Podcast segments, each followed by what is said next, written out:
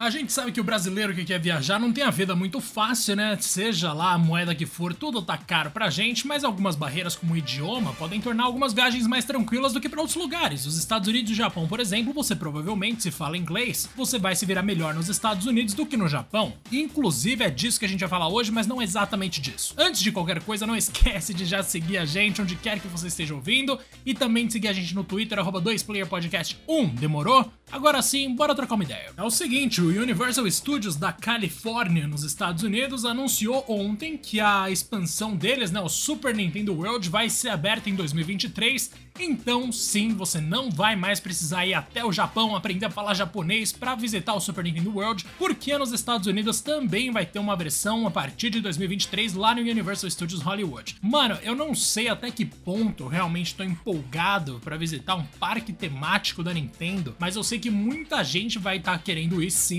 Tem uma galera que eu conheço, inclusive, foi pra Disney recentemente, infelizmente aí eles perderam uma oportunidade boa de ir num lugar, numa época legal, mas, velho, como a gente tá falando aqui só de sonho, vamos focar na novidade e fingir que um dia a gente vai pra lá. Por enquanto não existem tantos detalhes assim, mas a gente já sabe, por exemplo, que além dos brinquedos, né, montanha russa, roda gigante, aquelas coisas que todo mundo já conhece, que to tem todo parque de diversão no mundo, Vai ter também restaurantes e lojas temáticas da Nintendo, provavelmente com coisas de Pokémon, Mario, Donkey Kong, Zelda.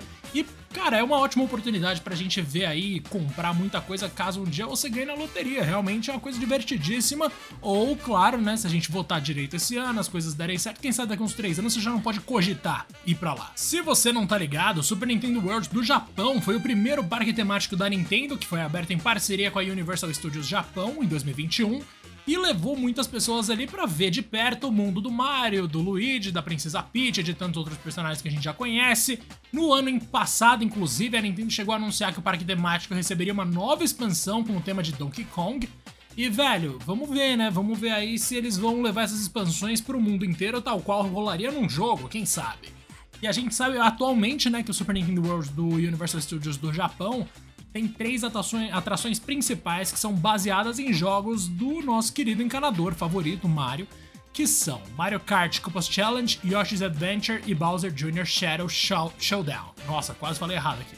Mas, cara, é divertido. A gente vê que pelo menos coisas do Mario é certeza que vai ter. E eu espero muito que um dia a gente tenha de Pokémon também. Porque, sei lá, uma atração em realidade virtual que você captura pokémons, ou de repente que você sem óculos consegue ver os pokémon em holograma andando por aí.